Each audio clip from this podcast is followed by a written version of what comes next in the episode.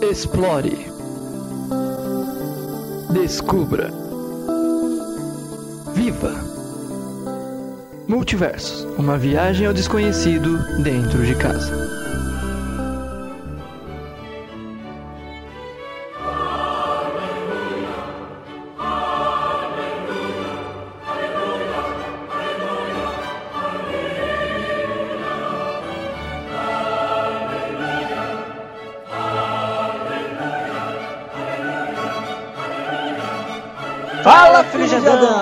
Sejam muito bem-vindos a mais um. dois juntos? Uau! Agora continuando, sejam bem-vindos a mais um Multiverso. Uma viagem ao desconhecido dentro de. Casa.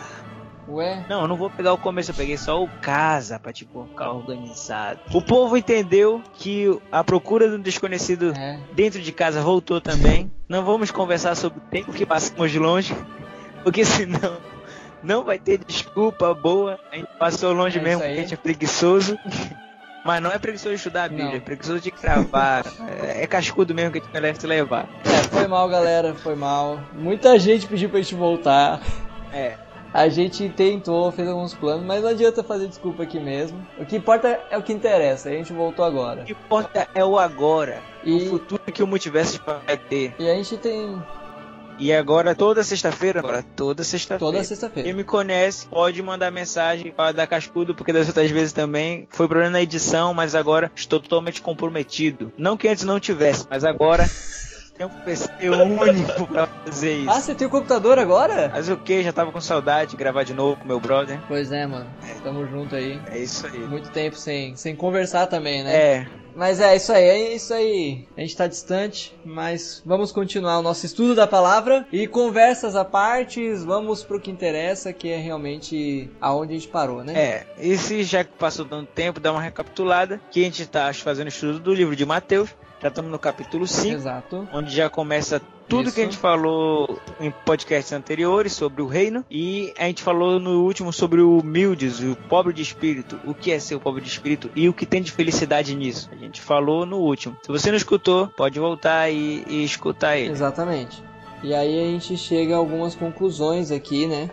Entendemos que o conceito de felicidade da Bíblia é muito diferente do nosso conceito de felicidade, mas a gente entendeu uma perspectiva só e tem o restante das bem-aventuranças que são o que? As felicitações, né? Isso daí. E para quem estiver meio confuso, a gente vai continuar de Mateus capítulo 5, versículo 4 em diante. A gente vai ver quantas bem-aventuranças a gente consegue pegar hoje. Não são tão complicadas, mas uma lava a outra, mas tem muito sobre Nossa, se falar sobre coisa. cada um. É. Mas bora lá, o negócio é conversar e você estudar junto. Você estudar junto com a gente aqui. Então pega a tua Bíblia e abre Mateus capítulo 5, mano, e vamos juntos aprender mais aí, beleza? Tamo junto, vamos começar? Vamos. Então tá, lá capítulo 5, o verso 4 diz assim: Bem-aventurado os que choram, porque serão consolados. Bem, já é muito estranho aqui, né, cara? Você já começa vendo que você é feliz É, porque chora. chorando serão consolados. Se a gente pegar aqui o que está acontecendo, Jesus sentou no monte, ensinou sobre os humildes. Uau, legal. O que será que vai vir no próximo? Ensinou sobre o pobre. Isso, do pobre de espírito. Ai, cara, que lindo. Aí no próximo é felizes são aqueles que choram, porque serão consolados. Como assim? Você já chorou? Olha, cara. É, é bom chorar? Fique nessa incógnita na sua cabeça se é ruim ou é. Não, tem choro que é bom, né, cara? Tem choro que você chora ali porque você tá emocionado, tá feliz, né? Isso, é isso aí. Melhores choros é nos finais de filmes, cara. Assim. Tipo assistir o Wish Army Man. Ai, não, aí. cara, você não falou isso. Chore no final desse filme. Não dá pra chorar com o Charme Man. Não pessoal, não assistam isso, por favor. Não leve em consideração o que essa criatura está falando. Mas eu chorei. Não joguem fora. Mas, tipo, Mas voltando aí, no Bem-aventurados que choram. Vai lá, pastor Cal, dá a entrada, explica esse, essa bem-aventurança. Cara, aqui é choro de dor mesmo, é choro de, de, de, de infelicidade, choro de problema, choro de, de, de, de que você perdeu seu emprego, choro de que a vida não tá boa, choro de que seu pai morreu. Porque você chorar é um símbolo de sensibilidade, não é? É um símbolo que você é sensível agora. Fique feliz por isso, porque você vai ter um consolo pra isso. Esse choro não é eterno, você vai ter um consolo pra isso. Só que aqui tem uma, uma parada muito muito interessante que a gente não pode ler esse texto sem é, é, descartando o que a gente acabou de ler anteriormente, que é falando bem-aventurados os pobres de espírito, porque Isso, deles isso são mesmo. dos céus. Porque quando a gente. A, a grande situação aqui, pelo que eu entendo quando eu vejo nesse texto, é que quando a gente entende de que a gente é miserável, que a gente é pobre de espírito, que a gente ora para Deus para não pecar e quando vê acabou de pecar de novo, quando a gente é, falha na nossa oração, quando a gente falha na nossa comunhão com Deus e percebe quão miserável a gente é, a gente vai começar a perceber que isso vai gerar em nós uma comoção. De entender de que mesmo sendo miserável, Isso. mesmo sendo tudo isso, nós vamos olhar para Cristo e ele vai falar: Você tem o reino dos céus. E você vai falar: Como? Eu não mereço, não, não, não é por merecer. E isso gera um constrangimento que vai fazer você chorar, entendeu? Então por isso que é os que choram. E consequentemente é muito interessante a gente fazer a ligação, porque o, o pobre de espírito é porque ele não tem o Espírito Santo, certo? Ele tem falta de Espírito Santo, então ele, ele, ele tem pobreza dele, ele precisa que o Espírito Santo seja na vida dele. E quando você chora, aí você é consolado. Que curiosamente, o consolador é quem? Na Bíblia, quando a gente lê, Jesus fala: Eu vou subir e vou deixar para vocês o quê? Consolador. que é o Espírito Santo. Então é interessante quando você chora que é miserável, que você não tem condição, que você não consegue, que você é pobre de espírito, aí você é consolado pelo Espírito. Você percebe esse essas duas ligações que tem eles dois, isso acontece durante todas as bem-aventuranças. É um, o discurso ele não é desconexo. O discurso ele é, ele é uma construção. É, Jesus ele não chegou e falou palavras aleatórias. Ele não chegou lá e falou pão, É, almôndega, cachorro. vaca, cupim, mato. Toy Toy Story. Story. Pronto. Uau, eu entendi totalmente. Essa é a mensagem do reino. Não, não foi assim. Ele construiu um discurso. Não. Então, do humilde te leva a te constranger e chorar. E logo depois vem a outra bem-aventurança no versículo 5. Mas antes de a gente ir pro manso, é importante a gente perceber também que, que não só o Espírito Santo, ele é o consolador, como Jesus também aqui na Terra, ele Sim. se torna o nosso consolador. Porque agora ele olha pra nós, aqui na Terra, quando ele tá aqui, ele vê como a gente é pecador, e ele olha pra gente e fala assim, fiquem tranquilos, eu vim pra ser o consolador de vocês. Por isso que ele fala, vou deixar outro consolador. Que é o Espírito Santo, entendeu? Então a grande questão aqui é que Jesus também foi nosso consolador. Então ele tá olhando para as pessoas assim: olha, felizes vocês que choram porque entendem que são pobres de espírito, porque vocês vão ser consolados por mim. E realmente ele vem e nos consola, ele morre na cruz, ele faz toda aquela situação de fazer a ligação do ser humano com Deus de novo, que não que, que tinha sido perdido, e isso é fantástico. E aí depois ele fala: e agora eu vou deixar outro consolador, que é o Espírito Santo. Mas vamos lá, vamos para a próxima bem-aventurança, que isso aqui é muito boa também. Mas foi totalmente pontual. Mas continuando. Bem-aventurados mansos, porque herdarão a terra. Herdarão a terra. Herdarão a terra. Fazendo a ligação de um que do humilde leva a chorar e você se constrange por esse amor, né, por essa ideia. Bem-aventurados mansos, porque herdarão a terra. O que é isso, Cal? Como ele se liga com os outros? Cara, se você, se você analisar, você é pobre de espírito. Você reconhece que não é melhor do que ninguém. Porque se eu sou pobre de espírito, todo mundo é pobre de espírito. Então, automaticamente, isso vai fazer com que eu me torne manso. Por quê? Isso é um dos frutos do espírito. Isso. Não vou estar me sobressaindo sobre um outro, né? As brigas geralmente acontecem quando um se acha no direito de estar maior que o outro. E quando todos nós estamos iguais, vemos dessa maneira, entendemos que o outro também é como eu, assim tornamos um mansos, né? Cara, é muito interessante a gente perceber isso, porque a gente fica falando dos frutos do espírito, né? Ou o fruto do espírito, como você quiser chamar. E tem lá que é mansidão, domínio próprio e tal. E aí fica aquela pergunta, né? Mas como eu faço para conseguir esse fruto do espírito? E aí a Bíblia vem e te responde: você não faz nada, você entende que você não tem que fazer nada. E aí você se constrange por isso, e o Espírito Santo ele começa a ser derramado na sua vida, porque você começa a entender que quando você é pobre de espírito, você se torna manso. E você deixa acontecer para receber o fruto do Espírito. Que quando você entende essas bem-aventuranças, você carrega o fruto do Espírito. Não é, ah, eu peguei primeiro essa habilidade, depois peguei primeiro é- é- essa. Não, o fruto ele vem por completo quando você entende a bem-aventurança. Por isso que não é os frutos do Espírito, e sim o fruto do Espírito. Muito bem colocado. E a questão dos mansos aqui é o fato de você entender. O que, que faz alguém ficar manso? É quando ela percebe de que ela não tem motivo para ficar bravo com alguém, porque geralmente você não fica irritado porque alguém falhou com você, não é? Então quando a pessoa falha com você, você fica irritado com essa pessoa porque você não quer, é, você não admite que ela tenha falhado. E como você não admite que ela tenha falhado, você acaba ficando irritado e acaba brigando e fica irritado e assim por diante. Agora, quando eu entendo de que essa pessoa que falhou comigo ela é pobre de espírito, ou seja, ela também falha. Como eu falho, eu me torno manso, porque eu olho para aquela falha daquela pessoa, olho para aquilo que ela fez e eu olho para mim e percebo, poxa, mas eu sou igual a ela. E aí eu consigo, a partir dali, não eu, né, mas o Espírito Santo já está agindo na sua vida. E essa bem-aventurança, ela acaba trazendo, ela parece até uma contradição. Para para ver. Bem-aventurados os mansos, porque herdarão a terra. Se a gente pensar em toda naquela época, como era herdada uma terra? Não era através de guerras? Guerras era herdado uma terra. Isso. E aí como é que vem bem felizes são os mansos porque herdarão a terra? Não faz sentido. Eu vou herdar a terra sem uma briga, mas daí é algo totalmente é outro ponto interessante. Com Jesus, aí. com Deus, as coisas são totalmente diferentes. Né? A maneira dele. Na verdade, estava até anotado aqui na minha Bíblia isso aqui. Tava escrito aqui guerra e eu tava tentando lembrar. Por que guerra, cara? porque tinha isso? colocado. Entende? Então acaba parecendo uma contradição. É, porque assim, você, você ganha a terra através da guerra. Aí vem a Bíblia e fala: Não, você vai ser manso, você não vai guerrear com ninguém, e eu vou te dar a terra. E vocês herdarão a terra. A, a ideia de herdar alguma coisa é algo de passar, não é algo de vocês ganharão a terra. Vocês herdarão a terra. Algo que é propriedade. Entende? Uma propriedade que já. Exato dá uma ideia de propriedade, a ideia de herdar e ser passada, não é? Interessante, né, cara? Não dá para lutar e fazer guerra para ir pro Terceira céu. bem-aventurança, e você percebe que é ligado. Não é uma bem-aventurança, é não são desconexas uma da outra.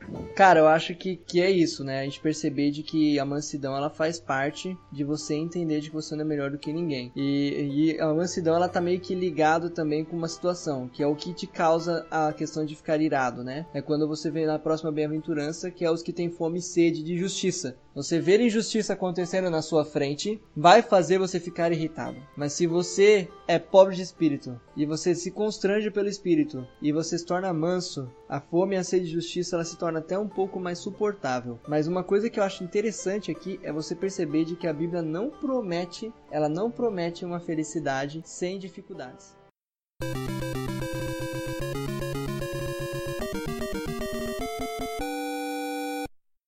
Ideia de fome e sede, alguém que procura bastante, de justiça, mas é a justiça que Jesus vem ensinar, né? Não é a justiça que os fariseus tinham.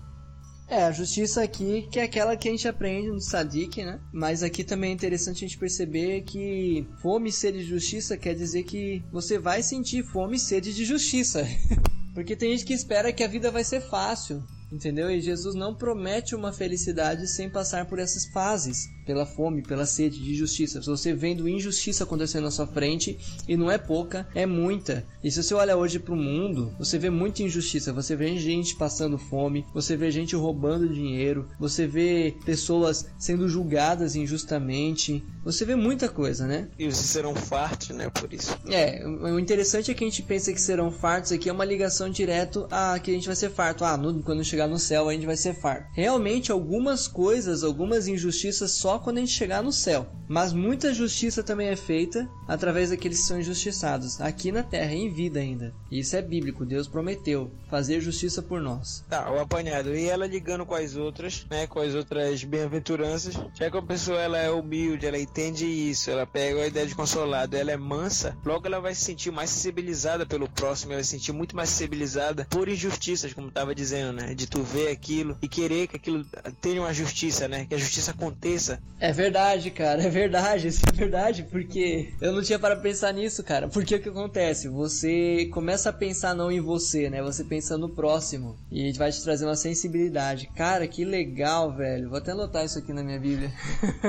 Eu não tinha para pensar nessa parada, pô. Um vai levando ao outro, é, é a questão de ação e reação, e um hábito vai te levando a outro. E é interessante, depois que a gente terminar de ver as bem-aventuranças, vocês vão ver algo extremamente interessante sobre o que Jesus está ensinando. Mas só no final.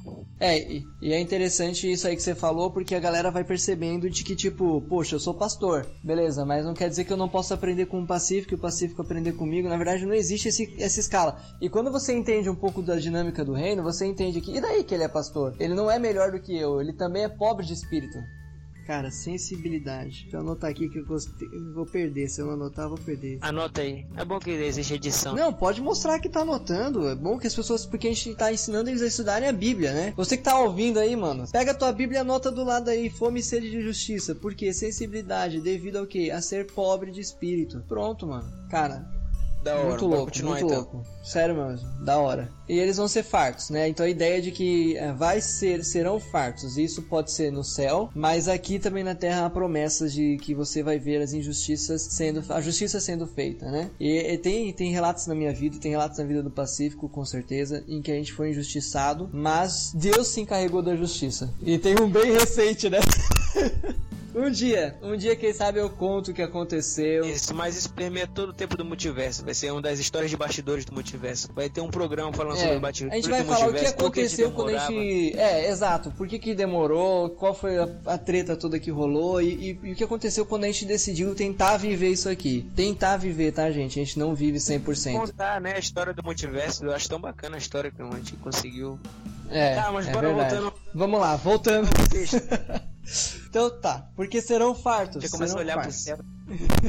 Versículo 7, que é o próximo. A gente tá pegando um atrás do outro. Bem-aventurado. Bem-aventurados, né? E você pode colocar aí Isso. feliz, que é a mesma coisa. Os misericordiosos. Alcançarão a misericórdia. Cara, eu acho muito, eu acho muito engraçado esse aqui. Eu gosto demais desse bem-aventurado. Por quê? Eu gosto mais dele porque, olha, bem-aventurados os misericordiosos, pode dizer assim, a pessoa que já é misericordiosa, porque ela vai alcançar a misericórdia. Você entende como funciona? Olha aqui, tá falando bem-aventurado os misericordiosos, que a pessoa já é Caraca, misericordiosa, porque elas vão alcançar a misericórdia. Porque na Bíblia, se começar a estudar É, porque tá, tá ligado, tá ligado com o próximo bem-aventurança também. Não, porque quando tu vê a maneira como é ensinada, a didática de Jesus é sempre assim. Não é porque você conhece, porque você começou a viver, que você já é profissional naquilo. Você só tá numa caminhada para alcançar a melhor maneira de, de viver aquilo. É, tem esse lado do texto, Sim, eu vejo esses dois lados. que eu acho interessante é esse também. mas interessante é você entender de que, ah, eu sou misericordioso, pronto, já alcancei isso. Não. Nada, é um processo. É um processo. falam, ah, eu não sou perfeito. Eu tentei fazer aquilo, não deu. Fique tranquilo, que é uma caminhada. Você deve primeiro se esforçar e continuar para poder alcançar essa. Que isso também é um dos dons de espírito, a É, misericórdia. e por que que você é misericordioso? Porque você entendeu que você não é melhor do que ninguém, e você chora por conta disso, e Deus vem, olha pra você e manda um consolador que é o Espírito Santo. A partir dali você se torna manso, você tem fome e sede justiça, e aí você se torna misericordioso. Olha, se você for lá em, em Salmos, não, Salmos não, perdão, em Isaías,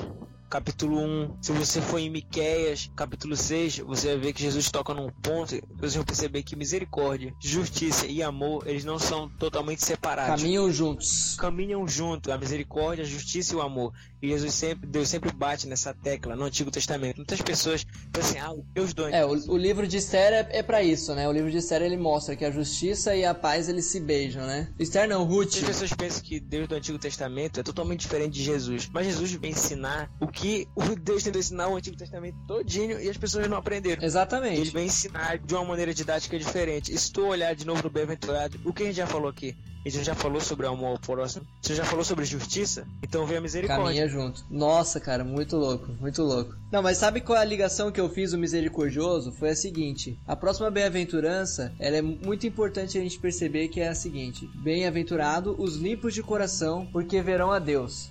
Então, bem-aventurados os limpos de coração, porque verão a Deus. É interessante se você correr um pouquinho no texto, você vai perceber que tem uma oração que a gente faz constantemente. A gente não sei se a gente vai passar por ela agora, mas vale a pena citar aqui porque ela bate muito com a bem-aventurança, que é a oração do Pai Nosso. Ela tá lá em Mateus capítulo 6, mas vale a pena citar aqui. É, Mateus capítulo 6, ela fala lá: "Perdoa as nossas dívidas, assim como nós temos perdoado os nossos devedores, e não nos deixe cair em tentação." Isso aí tá no verso 12 e 13, certo? Mas livra-nos do mal. OK. Para quem já ouviu multiversos, sabe que a gente ensinou algumas pessoas algumas questões para ler a Bíblia e como estudar. E eu não, se eu não me engano, a gente falou sobre a questão dos cochetes, que o cochetes era como se fosse um comentário do copista na época. Chegamos a falar disso? Não, a gente não chegou a ensinar essa parte. Tá, mas enfim, vamos ensinar agora. Mas já dá, mas É, já dá pra você entender. Colchetes é um comentário do copista, tá? Ele olhou e falou assim: ah, isso aqui combina com esse textinho aqui. Ele, ele coloca entre colchetes justamente pra você não pensar que está acrescentando na Bíblia. Falou assim: isso é colchetes, ou seja, isso aqui é comentário meu, tá? Mas essa passagem ela tá na Bíblia, então não teria problema. Porque fica ali: pois teu reino, o poder e a glória para sempre. Ok. Mas eh, essa parte é acrescentada. Se fosse ler no original, seria: não nos deixe cair em tentação, mas livra-nos do mal. Porque se perdoares os homens as suas ofensas, também vosso Pai Celeste vos perdoará. Se, porém, não perdoares os homens, tampouco vosso Pai vos perdoará as vossas ofensas. Ou seja, qual é o pecado que o Pai Pai Nosso está pedindo para que a gente não caia aqui. É o pecado da tentação de você não perdoar o próximo. Porque quem não perdoa o próximo não vai ver a Deus. E aí você vai no original, no, no grego ali, e você vai ver que a palavra ali, limpos de coração, a tradução dela, ela tem a ver com você ser é, puro, não guardar rancor no coração, tá? E aí, é, isso tem tudo a ver com a questão de você não perdoar. E aquele que não guarda rancor no coração, ele perdoa. E aí ele consegue ver a Deus. E é por isso que eu acho que tá ligado, porque os misericordiosos é aquele que olha para aquele que falhou com ele e consegue olhar para ele e ver nele um pecador que tá tentando estar perto de Deus e, e igual a ele. E nesse momento em que ele percebe isso, ele resolve então é, não deixar isso entrar no seu coração e contaminar ele com a questão do, do fato dele se tornar aquela pessoa que vai guardar rancor, que vai ficar com raiva, que não vai perdoar. E por isso ele é misericordioso e automaticamente ele é limpo de coração. O coração dele é limpo, não no sentido de que ele não tem falhas, mas ele consegue perdoar. E nesse momento ele consegue então ter o privilégio de um dia ver a Deus. Por quê? Como é que eu quero misericórdia? Como é que eu quero misericórdia, alcançar misericórdia, se eu não dou misericórdia pro próximo, entendeu? Então é, está bem ligado ali o fato de eu dar misericórdia pro próximo, porque eu quero misericórdia. Porque se eu é, peço para Deus perdoar meus pecados e eu não perdoo quem falha comigo, eu estou querendo dizer que eu sou melhor que Deus, cara. E isso é muito tenso. Então, assim, a gente pode estar tá falando até para alguém aqui que tem dificuldade de perdoar. Meu amigão, desculpa te dizer isso. Mas, é, se você não perdoar, você tem um risco muito grande de não conseguir ir pro céu. Na verdade, se você não perdoar, se você não conseguir perdoar, você não vai pro céu. Entendeu? É difícil até de dizer, é, né? É um risco, é, é, difícil, é difícil, mas se tu parar pra pensar, é o certo. Bora pensar é o, seguinte, certo. Ah, senhor, será que se eu não perdoar aquele amigo, eu não vou pro céu? Aí tu chega lá no céu, aí tu vê aquele teu amigo que tu não perdoa, aí tu não vai ficar chateado do mesmo jeito. Como é que tá vendo meio convivência de amor com alguém que tu não perdoa? Então, Deus é justo e não deixar essa pessoa. É, pra te preservar, Deus vai te deixar, né? Vai falar assim, olha, já que você não conseguiu perdoar ele, então tu não vai. Porque tu vai ver ele toda hora lá. É. Interessante, né? Mas chega Isso a ser é irônico, justiça, né? né? Na verdade, é justiça, é justiça. É justiça de Deus. E a gente querendo ser mais que Deus, né? O ser humano sempre tá tentando ser mais que Deus e tal. E é muito interessante parar pra analisar isso aqui. O limpo de coração é os que verão a Deus. Porque eles têm capacidade de ter o coração limpo, sem rancor, sem mágoa. Eles são misericordiosos. Eles são mansos com o próximo. E eles veem injustiças acontecendo. E mesmo assim eles conseguem manter o coração limpo sem pensar em não, esse cara não tem jeito, esse cara eu, eu não quero saber mais dele na minha frente, eu não consigo perdoar. Não, o limpo de coração ele perdoa, certo? Vamos pra próxima bem-aventurança aí? Próxima bem-aventurança e a última desse podcast. E aí no próximo a gente vai concluir, porque a última com vários outros assuntos e a gente vai começar a pegar os outros. Mas essa aqui vai ser a última bem-aventurança desse é. podcast agora, que é uma que eu gosto bastante para fazer piada. Lê aí, calma. Bem-aventurados pacificadores, porque serão chamados filhos de Deus. Pacífico, nos diz como é que é que funciona isso. já que você é um pacificador. Pois é, eu já nasci pacífico, já, eu já nasci como pacificador, então eu já tenho já com a herança. Brincadeira, gente, eu só uso de bagunça. O pessoal, toda vez quando falo, eu sempre uso ele. É piada besta. Não, mas dá certo, cara, dá certo. Muito bom, muito bom. Então, essa do pacificadores, porque serão chamados de filhos de Deus. Ela sabe que essa ideia de pacificador, ela vem se repetindo de novo, porque para mim o pacificador, ele traz a mesma ideia de manso, que também traz a ideia do misericordioso. Então se tu pegar essa pessoa que tá querendo se apresentar no bem-aventurado, é uma pessoa que preza, né, pela paz. É, ele vê, ele, ele, ele vai tentar instituir é. a paz, né, porque um dos, dos, dos pontos do, do, reino de Deus é você trazer a paz entre os homens. E, e, é interessante isso, porque um pacificador, a gente lê e fala assim, nossa, que bonito, né? Uhum. Mas vamos analisar analisar uma briga na escola. Já brigou na escola, Pacífico? Já. Felizmente. Já. Eu briguei poucas vezes, cara, mas eu, pelo menos eu não perdi. mas geralmente às vezes. É, tem que falar sim, a verdade, sim, né, cara? Vai. Quem nunca brigou na escola, né, velho? Conheço, eu sou um cara pacífico, depois de muita luta. mas a questão toda é o seguinte, às vezes quando tá rolando briga na escola, tem aquele carinha que ele entra no meio para tentar fazer a paz acontecer no meio da briga, sabe? Uhum. Os caras se batendo, aí um chuta pra cá, outro chuta pra lá e dá soco, aí o cara entra no meio, coloca a mão entre um e outro e fala, para, para, para de brigar. Mano, essa atitude, ela, eu já fiz isso, já tentei separar a briga e não é fácil. Não é mesmo. Não é fácil, porque você leva porrada dos dois lados, cara. É, esse mesmo. E o pacificadores, porque serão chamados filhos de Deus, eu acho extremamente interessante essa, essa palavra chamada filhos de Deus, né? Porque não é a primeira vez que ela aparece a ideia. Então meio que tá querendo dizer que não é pela violência, né? Não é pra aquela pessoa que é agressiva, é a pessoa que procura a guerra que vai ser considerado um filho de Deus. Como Jesus está dizendo, né? É uma pessoa que é pacífica, uma pessoa que procura a paz, né? Que não quer guerra com seu com seu parceiro. Hoje em dia, hoje em dia isso não acontece mais, né, Pacífico? É. A gente não vê, a gente não vê as pessoas brigando assim. É, as igrejas elas não levantam suas bandeiras falando contra um monte de coisas aí e mandando queimar um monte de gente. Isso não acontece. Isso era na época de Jesus. Quem né? nunca viu isso daí? Mas é isso aí. E aí, ele, aí acaba unindo, como eu disse agora há pouco, a ideia dos mansos, do misericordiosos, tudo meio que faz parte do mesmo pacote bem-aventurados. E a gente demorou, passou dois casts falando sobre ele e no próximo vai ser usando, vamos usar ele só como conclusão para pegar esses dois últimos para dar entrada no resto do Sermão do Monte, porque o Sermão do Monte ainda não acabou. Ainda tá não acabou.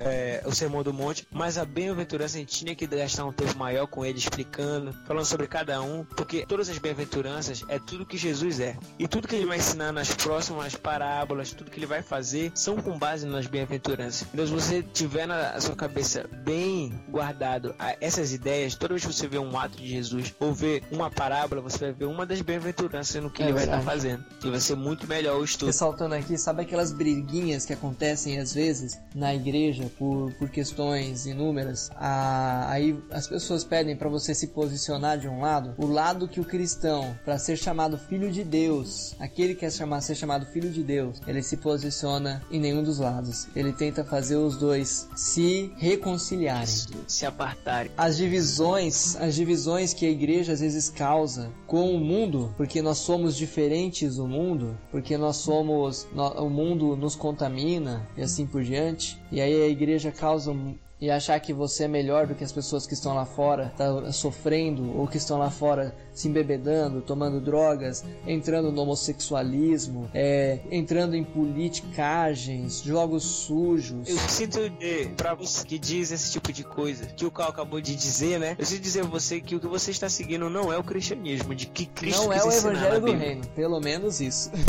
Por isso que é tão importante. Não é o ensinamento de Cristo. O sermão da montanha. Porque o sermão da montanha é jogado de lado e é o sermão mais bem construído e o mais importante de todo o Novo Testamento. É o sermão, maior sermão e o mais bem construído. É o maior discurso de Cristo, né, cara? E, e, e é importante a gente entender de que a igreja, ela está aqui na Terra para ser mediadora entre Deus e os homens. E, os e nós, às vezes, estamos sendo uma facção de pessoas que são como nós e não incluindo as pessoas não mediando nada, mas criando muros e barreiras cada vez maiores para que as pessoas se sintam cada vez piores, para que a gente se sinta melhor e que na verdade nós somos iguais. Ficando cada vez mais sectários, cada vez separando, e essa não é a ideia. E não é o que Cristo fez, né? Porque na época de Cristo tinha uma religião, né? Tinha uma religião na época de Cristo. E Cristo vem e pega as pessoas que eram rejeitadas dessa religião e fala: venham, porque o meu pai também se importa com vocês. Imagina que bonito seria, né? Se as pessoas se preocupassem, pelo menos com essa bem-aventurança, em ser um pacificador. Se a igreja não fosse divisor, mas se ela fosse ponte entre as pessoas, como Cristo foi no período que ele esteve aqui na Terra. Fica com isso, pensa um pouquinho,